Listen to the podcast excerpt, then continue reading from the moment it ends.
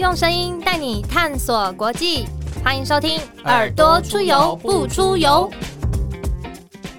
大家好，欢迎收听《耳朵出游不出游》，我是主持人子涵。嗨，我是 Lawrence。嗨，Lawrence。嗨，我们今天请到了一个来宾，嗯，他从马祖来，他是一个人类学家。人类学家你有看过野蛮游戏吗？有小时候，常常里面都是有个关键人物，他就是遇到各种困难，他就可以知道现场发生什么状况，这里有什么人，这个动物的习性是什么，或是他的观察是什么，然后提出解方。我今天就请到这样的人类学家，真的吗？他是谁？他是民进党最年轻的连江县党部主委李问。他之前当过国际台北 Times 的记者，然后也曾经做过这个民进党的国际部、中国部等等的这些业务。然后他后来就跑到马祖去选立委了，很大胆的挑战。很大的挑战。我们欢迎李问。嗨，谢子涵，谢谢 Lawrence，各位观众朋友，大家好，我是李问，李小龙的李，叶问的问，我是民进党马祖党部的主委。哎，李问，我想问一下，你当初想说要取叫李小龙、李叶问的问，这个是有什么灵感，方便大家记忆吗啊，？就是两个都会练武功嘛，虽然我自己不大会练，我都开玩笑说，哎、可能叶问是一个打十个，那我可能是一个人被十个打，因为是在极艰困选区里面。嗯，不过被选民打，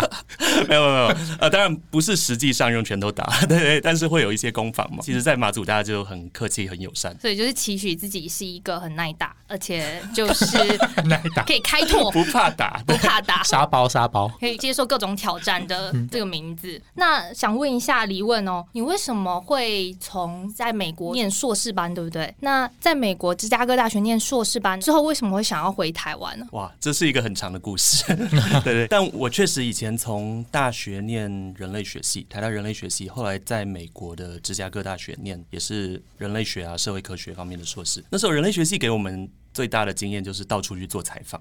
我们自己系上的课程，有时候一次就到可能南投仁爱乡的部落，就住个一个月，然后做口述史访谈。Long stay 啦。对对，嗯。口述史的访谈啊，或是呃就把这些故去认事记录下来认，识老人家啊，然后到处采访，所以那时候在台湾内部就已经到有很多接对触到客家庄啊，到眷村啊，然后去了解多元文化，然后后来也有机会到东南亚，对，像我可能在马来西亚做过当地的客家村庄的采访，我记得就马来西亚也有客家人，看过你说你去马来西亚寻找客家先人的一些 就是坟墓的故事，对对，去雨林里面寻找坟墓，然后那那个经验是很特别，就是我们要骑着野狼摩托车。然后到雨林里面，雨林的那种步道，很小的步道，然后就一群人进到丛林的深处，然后去寻找说，哎，这个坟墓是不是当地一个客家先人、一个开垦者的坟墓？那到最后其实有点罗生门，因为到最后是判断是不是这位先人坟墓的方式是透过鸡桶来判断，那可能不同的鸡桶有不同的解释，对，所以最后大家通灵问一下，要确认。对对对对，就是可能在丛林里面走了很久很久，一两个小时，又要骑机车又要走路，但最后就没有一个非常准确的答案。至少我离开的时候是这样。所以人类学家其实都会有各种不同的经验了。我们到东南亚，到我后来硕士论文的题目其实是在四川做采访，所以我是到中国的四川成都、那重庆一些农村都有做采访。你刚刚提到就是你在马来西亚骑机车。嗯这件事情，那在其他东南亚的地方有没有不同的交通工具？就是你在不同的田野当中，也是有不同的体验。当然有啊，就是我自己本身是一个有点像个交通工具控，就我很喜欢去体验不同的交通 交通工具控，我只听过那个什么新干线控啊，铁 铁道道铁道迷。对对对，我不见得是仅限于铁道了。像我自己觉得，也同样是马来西亚比较有趣的是坐很多小船，像我们在东马。就东马来西亚，它是比较偏沙劳越啊。那其中一个城市叫古晋，那古晋在很多过河的地方，你就要搭一个小船，它有点像，交通工具，对对对，它可能像计程车，只是它是水上的计程车。不是观光用的。哦对对对，就当地人他也会搭一个小船去过河。那到了马来西亚隔壁的汶莱，这是一个规模比较小的国家嘛，在它的首都就有一部分的村庄，它是建在水上，水上人家，水上的高脚屋。水上市集那样。对对对对，像有水上市集啊，或者水上的住宅区架在河上面。嗯，对，那在当地就常常是搭着水上计程车，可能从河的一边到另外一边，或从市区坐水上计程车、坐船往上游去看各种景观啊，或如果是观光客的话，可能要看长鼻猴、看猴子。对，所以就是一个很亲近水、很亲近河岸的状态。我觉得很特别。这样子的交通工具，它是电动船吗？对对对，它是机动船，它不是用手去手滑的吗？我它刚刚一直不是用手去滑想象会有什么船因为我刚刚说。水上计程车，对马祖也有水上计程车吧？马祖是很频繁的坐交通船。我一辈子中，除了在马来西亚或文莱之外，最频繁坐船的地方就是在马祖，因为我现在就住在马祖。马祖是岛际交通，像如果你从南竿到北竿，或从南竿到莒光到东引，就每一个地方都要坐船，然后所以。坐船的频率是很频繁，然后就会习惯这种跳岛旅行或是跨岛之间的生活圈。就是一个是岛际之间的，然后一个是河川之间的探访。对对对，那像菲律宾呢？在菲律宾的时候比较印象深刻的是三轮车，三轮车，自己骑吗？没有没有是别人骑，那它也有点像计程车的形式，就是有定点接送，也可以去那边预约，或者是或者也可以拦车都可以。服务。嗯，对对对，然后三轮车它有一些是呃驾驶是在前面，然后后面有两个位置的。然后有另外一种是一台类似野狼的摩托车，但它旁边有挂一个挂边车，因为像我们以前卡通里面蝙蝠侠跟罗宾，他有个坐在旁，边这样子，对对，挂在旁边。然后它是更舒服的，可以坐在那边的体验嘛？嗯，我是觉得蛮舒服的，对，所以就是一个驾驶跟一个乘客坐，然后有这种三轮车，那我们就会在可能马尼拉市区啊，那就要拦下这些三轮车，那可能到各种不同地方。那我自己喜欢去看传统市场啊，喜欢去看坟墓啊，喜欢去看各种，各个地方，怎么一直提到坟墓？神秘的坟墓，很喜欢追寻一些祖先，寻根寻根之旅。那除了三轮车，也会坐那种越野吉普车吗？呃，它现在可能就不叫吉普车，有一种车叫 Jeepney，吉普尼，它是一种大众运输工具，那里面可以装大概二十个人。那这种车是十个人的，对对对，这种车。是以前它可能是吉普车，然后改装，它把它加长。那加长以后，里面可以坐个十二十个人。对，然后、说小时候幼稚园那种娃娃车，你知道，就是后面一长串，然后小孩子坐两排那种。对对对，小孩子是面对面坐两排。就是小时候幼稚园上下对对对，接送的时候，嗯嗯对，在菲律宾的话，吉普尼就是很重要的文化，而且它通常都会进行彩绘，所以上面是非常鲜艳的色彩。然后每一个吉普尼车的司机就会对于他自己所驾驶的那台吉普尼就有很多的装饰。像现在我们 GO GO RO 一样，可以去换板子啦、贴贴纸啊，或者是彩绘这样子。对，它有各种不同的彩绘，对，然后好厉害哦上面各种不同的旗子啊、装饰啊这些的，所以我就就觉得哎、很有趣，就看各地的不同的交通工具、交通的方法。哪一个是你觉得 台湾应该也可以有的？也觉得哎、搬过来好像还蛮不错的。虽然说台湾应该比较多都是摩托车吧，我觉得马祖如果有更多小型的船只，不管是给观光客坐的啊，或是自己民众自营的，其实也会是一更个蛮有趣弹性、更的体验。自由。对对对，那李问，你刚刚提到说，除了东南亚的这一些探寻计划或者是探寻的体验，你在四川也有相关的这些经验，对可以跟我们分享一下，说有没有很深刻的一些事情吗？在四川确实有很多印象很深刻的经验。那我是在四川的几个农村都有做采访，那是在成都附近，还有在重庆附近都有做采访。然后某种程度而言，我是透过到了中国大陆，然后后来才找到回台湾的路。对，那这要怎么说呢？就是我那时候在做采访的时候，其实有遇到一些事情，是差一点被当地的警察公安逮捕，但那个情况是有点莫名其妙。我自己觉得是当时是蛮震惊的，就是很单纯的一个采访的学生，差点被逮捕。你是做什么 Lawrence？你觉得他做做了什么事情？做什么大逆不道观众朋友？听众朋友，你觉得他做了什么事情？做什么辱华事情？自己讲。哎、当时可能还没有那么常见到“辱华”这个词，那时候是呃胡锦涛当总书记的最后几年，天哪，那什么时候？好久哦，的名字。二零一二、二零一三左右。中国田野前辈现在在我们眼前 现身说法，我都不知道胡锦涛跑去哪里了。其实现在想起来，中国当时是有一些严格的限制，但我觉得跟嗯现在比起来，都已经算是比较开放、比较自由的情嗯况。就当时我去做田野的过程中，其实也有像拜访当地的环保团体、当地的 NGO。那个时代，其实中国不管是国际 NGO，或是他们自己国内的这些环保团体啊，那农关心农村议题的人啊，其实他是有一点空间可以发表一下意见。嗯，对，然后做一点事情。对，那总之我在那里做采访的时候会被警察包围，然后相机被拿走的原因是因为我对着一团参访团拍照，然后后来才知道那个参访团是具有可能四川省层级的共产党干部的背景。但是怎么那么会挑啊，但是我不知道啊，因为我只是在对一个农村的一个参访团，他们其实人很多，一百多人，白天就走在路上。那我只是觉得很好奇，怎么会有一个参访团到这个村子？那他们可能是去观摩一些农村建设。那我只是对着一个很大型的参访团说：“诶，这很热闹。”我对他们拍照。那参访团只到了我们的村子大概二三十分钟，他们一上车以后，我就被一群警察跟便衣包围住，大所以不是当下。被制止，或者是当下参访团看到说，哎、那边有一个小哥跟我们拍照 小哥偷拍之类偷拍的，现行犯是不是？抓起来，是你后来才被警告，然后才说，哎、你刚刚是怎么样？对对对对，嗯他们就等参访团上车走了以后，就把我包围，然后把相机拿走，然后开始质问，就说：“哦，你是哪个？就你是谁？”这是四川话。你是哪个？你然后你你在做啥子的？做什么？就是去质问，然后类似训斥这个行为，就说你怎么可以对着不该拍照的人拍照？贵宾，对对对，嗯，那当然直接被抓走哦。诶，没有，可能是在当地僵持了一段时间。那可能到了后来半小时、一小时过后，那就联络当地的认识的朋友，然后就请他说明说，诶，这是一个状况外的台湾人，在做学术农村的这个有意义的访谈。对对对对对对，然后就是完全跟这个参访团的内容是完全无关的，那只是无意间拍下来。相片就被收走了，还是相机被收相片走？可能有部分删掉，部分删掉，嗯但是后来现场是有还给我。对，因为经过可能当地认识的人说明。后来你就在你心中种下了一个小小的阴影面积，是这是真的没错，是真的没错没错。是阴影面积。因为当时很震撼啊，会觉得说，哎、在台湾的话，大部分不好意思，的官员不好意思嗯，我只是来做研究的学生，我妈妈妈妈删掉，谢谢谢谢，拜拜拜拜。因为当在在在台湾的话，你的印象就是公部门的或官员就是喜欢被拍照啊，还是喜欢这又是另外一？个面向，就是他们应该没有拿红布条吧？没有没有，就嗯就是在台湾的官员的话，就算他没做事，他也想要被拍照啊，这是另外一个集团了。对，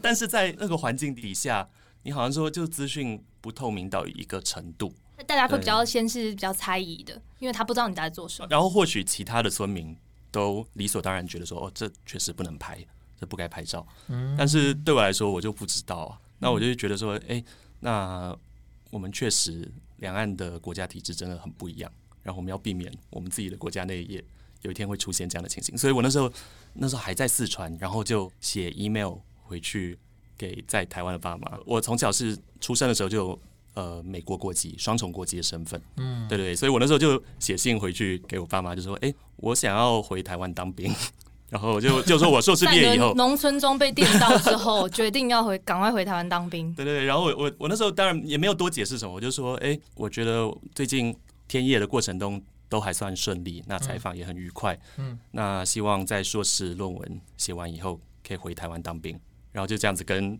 跟父母这样报告。那后来确实就在二零一三年硕士毕业以后，就先回台湾服兵役嘛。那服兵役一年以后，我就呃完成整个放弃美国籍的手续。那当然，这中间也有很多思考，那就是最后就是决定说，诶，放弃美国籍，那但也没有马上投入政治啊，就后来就是当记者。那除了这样子的一个际遇之外，你觉得在这种国际的田野探寻、寻根的过程中，你觉得你有什么特质可以跟听众朋友分享一下？就是你觉得，譬如说尊重在地文化啦，还是说，诶，为什么你会有这样子的兴趣？我也不确定是什么特质了，但是我觉得多接触这些不同的文化，确实会学习到很多。然后我觉得我有一个最深的体悟是说，一个国家可以有很多不同种类的文化跟不同的语言。那这是一方面，你在东南亚看到这例子，那可能像马来西亚内部，它有马来人、有华人、嗯有印度人。那在新加坡也是类似的情形，在印尼的话，你有数百种不同的语言，所以一个国家不见得是只讲一种语言。那讲同一种语言的人也不一定要统一嘛。各种不同的国家，它情况不一样。像瑞士，瑞士有人讲法文，有人讲德文，有人讲意大利文，对，所以不同的文化。你只要有一个共同的像政治理念，或你希望一起来经营一个好的政治制度，你是可以团结在一起。值观，对对对，嗯所以当我们提到台湾的时候，那像台湾内部其实也有很多不同文化。最近大家在看斯卡罗，对斯卡罗的 各种，嗯我们就很震撼、啊。各式各样的语言，对对对，有平埔族的，有客语台语，有嗯当地原住民的台湾族的族语，这些不同的语言。那如果我们谈到离岛的时候，那很多人有时候会说，哎，马祖的语言跟文化都跟台湾不一样诶，那会不会很生疏啊？或金门的文化跟历史跟台湾不一样诶，给中华民国统治的时间不一样诶，那这样子是不是就一定会造成对立？我就觉得不必然啊！你世界上各地的例子都告诉我们说，诶，我们可以是来自不同的文化，但我们团结在一起。我们如果都不喜欢共产主义，但我们喜欢民主的话。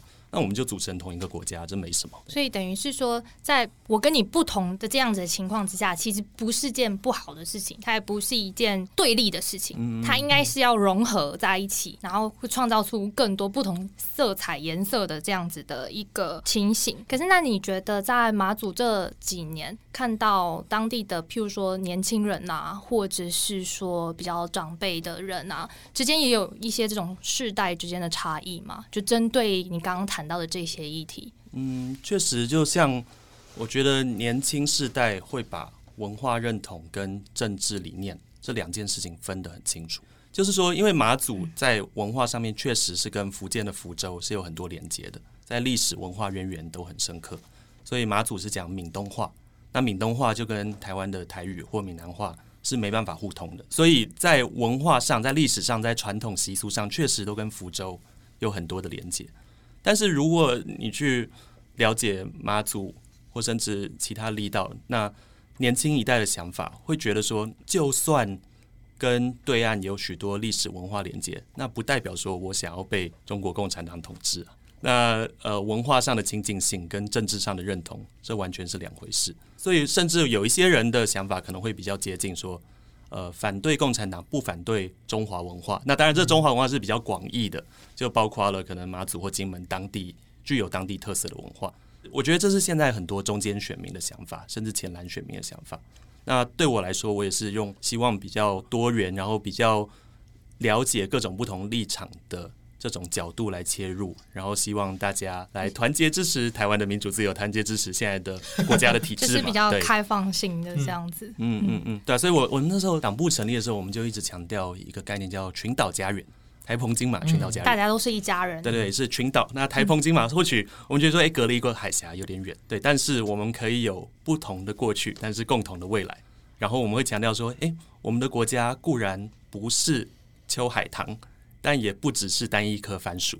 而是由多重岛屿组成的多元文化国度，对，所以就是透过这个方式，然后群岛家园，那我们共同团结起来的因素就是民主自由。你针对这样子新成立的地方党部，而且是最后一块所谓民进党在台湾的党部拼图，你有没有在当主委的这一阵子，觉得自己举办或是参加过在地的哪些活动，是你真的以前从来没有想过，然后印象非常深刻的？我自己有去过北干住啦，然后我当时就是民宿主人会带我们，或我们骑机车。当时其实岛上也是蛮多坟墓，我就觉得有一点害怕一些鬼故 鬼故事之类的。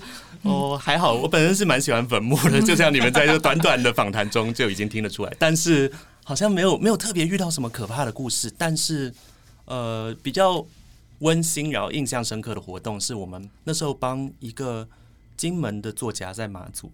办一个新书发表会，那金门作家叫陈永富，他写一本书在讲金门马祖的民主运动。台湾的听众朋友可能是熟悉说台湾过去有民主运动，然后从党外时代这些，但其实金门马祖他自己也有一段争取民主的历史啊。那主要是在台湾解严以后，嗯，台湾一九八七年解严，但是金门马祖没有解严，因为是战地政务在前线。所以国防部不允许金门马祖马上进入民主时代。哎，我不知道这个。所以就是就是一个台湾本岛有解对对，是一个差别待遇啊。嗯。那那时候金门马祖的民众就觉得是被当做二等公民来看待啊。嗯，会有相对的剥夺感吧？对啊，对啊。会试图在金门马祖本地就想要发起一些抗争，但金门马祖的情况就比较属于高压统治嘛，所以比较困难。对，所以我们当时在今年的时候也有办一个这新书发表会的活动。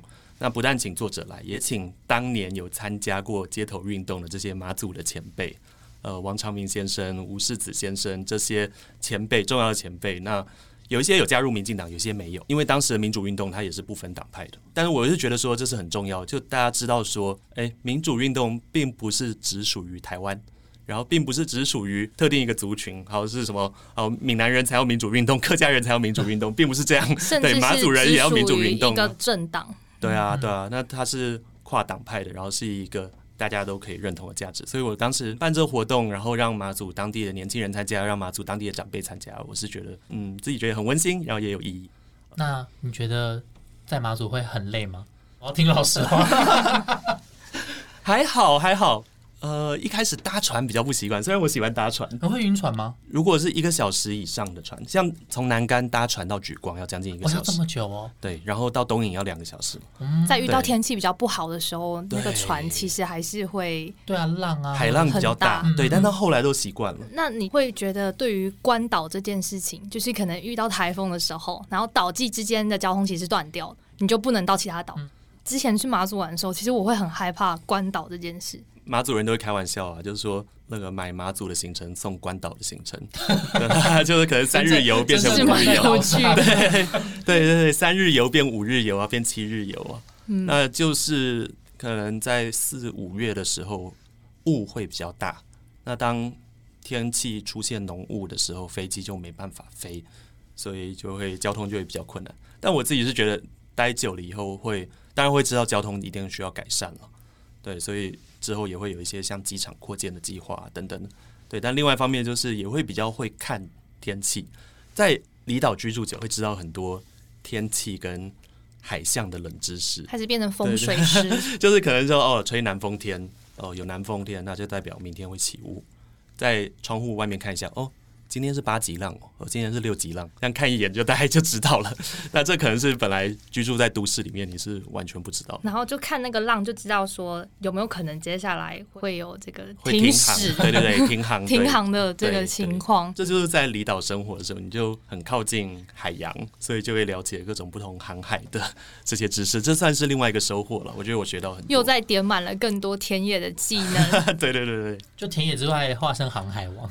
对对对对，就开始比较了解像不管是航海啊，或是渔业啊这方面的海洋方面的知识，就会发现说，哎，虽然我们感觉台湾四面环海，但是如果你在都市里生活的话，其实还是没有很接近对啊对海，啊，跟嗯海的还蛮遥接触的远的。几率不大，但如果在离岛生活，你跟海洋的生活是很密切的。嗯然后一般的民众对于像海洋保育啊、海洋环境的关注程度，说实在是比都市人高的。其实，在台湾住本岛啊，你如果去海边，其实非常的方便嘛。可是说实在，就像刚刚李文有提到的，我们其实对于海的认知，我们身为一个岛国子民，其实我们对于跟海的关系，还有对于海的认知，其实相对来说都还不那么的足够。那我们耳朵出油不出油的每一集最后呢，我们都会想要问来宾说，大家其实很久都没有到国外去了。我们刚刚听到那么多你的这个田野的国际经验，就想问李问说，如果在解封之后啊，你最想要去的国家是哪里？嗯，哇，这而且最想要做什么事情？一时之间还有点难决定，对吧、因为很多地方想去，有点还是想要到印尼去，因为过去嗯对印尼也蛮有感情的。然后因为在国际事务部服务的时候，也开始学一些印尼文，那希望可以再回去加强一点。对啊，然后除了印尼之外，或许会想要去土耳其走走，因为会觉得、好特别，对，会觉得土耳其是一个欧亚交界处。嗯，然后就你可以看到，一方面看到伊斯兰文化，但也有土耳其自己的特色，那所以都想要去看一下。好，我们今天节目就谢谢李问主委，谢谢，谢谢。我是 Julia 子涵，我是 Lawrence，耳朵出游不出游，我们下周再见哦，拜。拜，拜。拜拜